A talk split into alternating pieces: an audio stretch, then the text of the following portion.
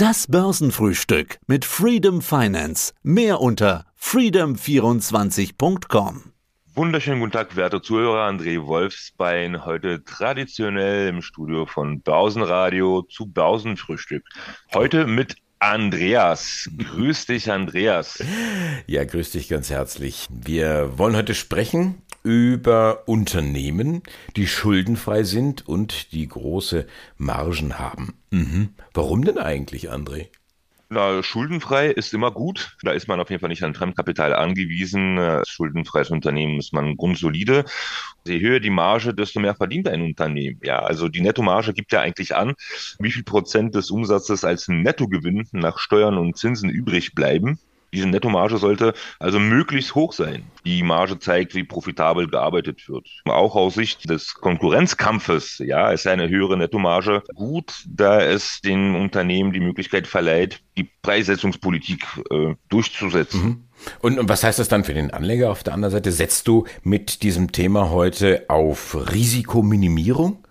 Genau, absolut richtig, absolut richtig. Also in Zeiten des nicht mehr so billigen Geldes sind die Unternehmen, die hohe Margen haben und auch keine Schulden haben, um einiges interessanter als Unternehmen, die es nicht sind. Ja, es gibt ja auch einen Begriff Zombie-Unternehmen oder äh, Zombie-Company. Das sind Unternehmen, die so hoch verschuldet sind, äh, dass die Einnahmen gerade so reichen, um die Zinsen zu bezahlen. Ja, davon gibt es auch einige. Also in Zeiten des billigen Geldes sind auch viele solche Unternehmen publik geworden. Und äh, wenn ich mich nicht allzu täusche, sind in Amerika irgendwie um die 1500, 1600 solche Zombie-Unternehmen, ja, die auch börsengelistet sind. Wir bleiben bei den großen Unternehmen, die schuldenfrei sind und große Margen haben. Neben Risikominimierung ist das Thema Dividende sicherlich auch ganz interessant, oder?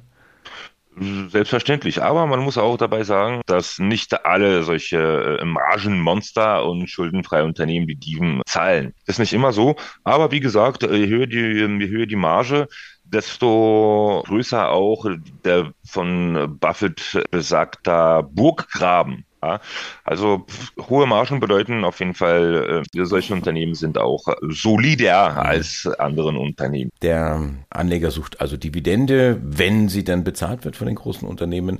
Das Thema Risiko hatten wir kurz angesprochen. Wie findest du denn diese großen Unternehmen, die schuldenfrei sind? Gehst du da rein in die Bilanzen und blätterst durch? Das wäre ja viel Fleißarbeit.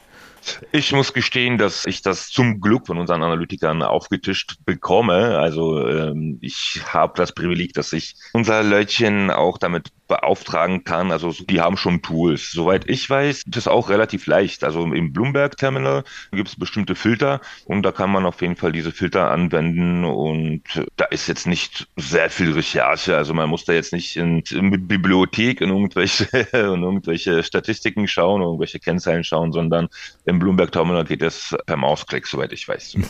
Gut, jetzt lange Rede, kurzer Sinn. Welche Unternehmen sind denn das? Das sind sicherlich einige.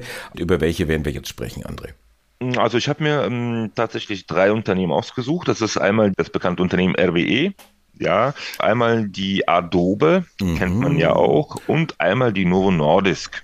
Ach, das ist das Thema Pharmazie aus Dänemark, richtig?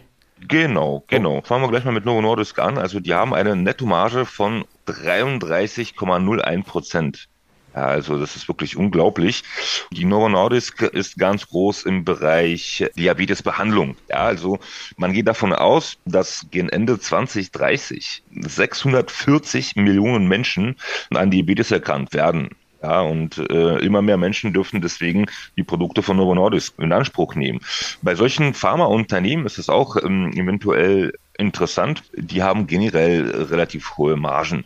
Ja, also die stecken und zwar sehr viel Geld in die Entwicklung und in die Forschung, aber die Produktion von den Präparaten, die kostet äh, relativ wenig. Also da muss man wirklich auf die Größe dann irgendwo schauen. Gerade das Thema Biotech, also die, die kleineren Firmen, da habe ich mal gelernt, das sind dann Unternehmen, die ein großes Projekt irgendwie vor der Flinte haben und das muss dann wirklich der Blockbuster werden, sonst geht denen genau. relativ schnell das Geld aus. Und da muss man auch als Anleger entsprechende Nerven haben oder Stehvermögen, weil die Kurse, die gehen dann rauf und runter. Aber wenn es dann diese Riesenunternehmen sind und Novo Nordisk, der Pharma-Riese aus Dänemark mit dem Diabetesmittel, das ist ja eine weltweite Volkskrankheit. Wir werden immer älter, wir essen ungesund, wir bewegen uns zu wenig.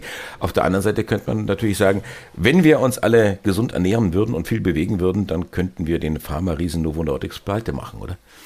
Nach pleite nicht, aber äh, man könnte die Gewinne weniger sprudeln lassen. Mhm. Das auf jeden Fall. Äh, wo wir bei Pharma sind, also jetzt ist ja die CureVac auch wieder mal in aller Munde und die forschen da auch an, irgendein, an irgendeiner Grippeimpfung. Mal schauen. Aber CureVac war interessant. Also wir haben ja CureVac tatsächlich damals äh, bei IPO begleitet. Also bei uns gab ja die CureVac für 40 US-Dollar. Manch einer hat wirklich das Geld damit verdient, weil die ist ja, glaube ich, im Hoch auf 151 gelaufen. Und da gab es auf jeden Fall nicht wenige, auch aus meinem Mandantenpool, die wirklich gutes Geld verdient haben. Erstes Ding natürlich, was kostet die jetzt? Ich, ich glaube 10 Euro oder 59 oder 9,60 Euro. 19. Januar, wo wir jetzt miteinander sprechen. Und heute ist die Aktie, kann es kaum glauben, die ist richtig angesprungen. 9, ja, genau, genau, 9 genau. Prozent im Plus. Na, die ist ja seit äh, geraumer Zeit gelaufen. Also ich glaube, äh, die ist aufgegappt, ich glaube 80 Prozent oder so. Mhm. Interessant, ähm, die wurde auch hochgestuft von, von UBS, glaube ich, äh, als, also, ja, die sehen da irgendwie Potenzial von 125 Prozent, wie auch immer bin da aber immer relativ skeptisch. RWE, das Thema Energie im weitesten Sinne, das steckt unter Umständen auch relativ viel Risiko in, in solchen Firmen. Das hat man ja gesehen bei Uniper. Gut, das ist jetzt wieder die Tochter von E.ON, aber da kann es auch mal relativ schnell deutlich nass reingehen. Oder Stichwort Lützerath, das ist ja auch nicht jetzt unbedingt Na, gut für ja, die PR. Ähm, nichtsdestotrotz, RW ist ein interessantes und gutes Unternehmen. Also die haben um die, ich glaube, 18.000 Mitarbeiter, machen guten Umsatz. Ich meine, dieser Umstieg auf grüne Energie, der wird leider nicht so schnell möglich werden. Ja, wobei die RWE da auch einiges tut, um ähm, da ein bisschen grüner zu werden. Nichtsdestotrotz haben die, äh, wie die Statistik zeigt, gute Margen. Also ist ja auch ein Traditionsunternehmen, die gibt es, also äh, korrigier mich, ich glaube, die gibt es seit äh, Ende, Ende äh, der 80er, oder? Die Gründung, die geht zurück ins äh, 19. Jahrhundert, also 1898 wurden die oh, äh, oh, na, gegründet, mehrfach den Namen gewechselt und bis 1990 hießen sie Rheinisch-Westfälische Elektrizitätswerke. AG, eine Werk AG. Werk genau. AG, genau. Und weil das ja ein Wortungetüm ist, wird das ein bisschen eben verkürzt auf RWE.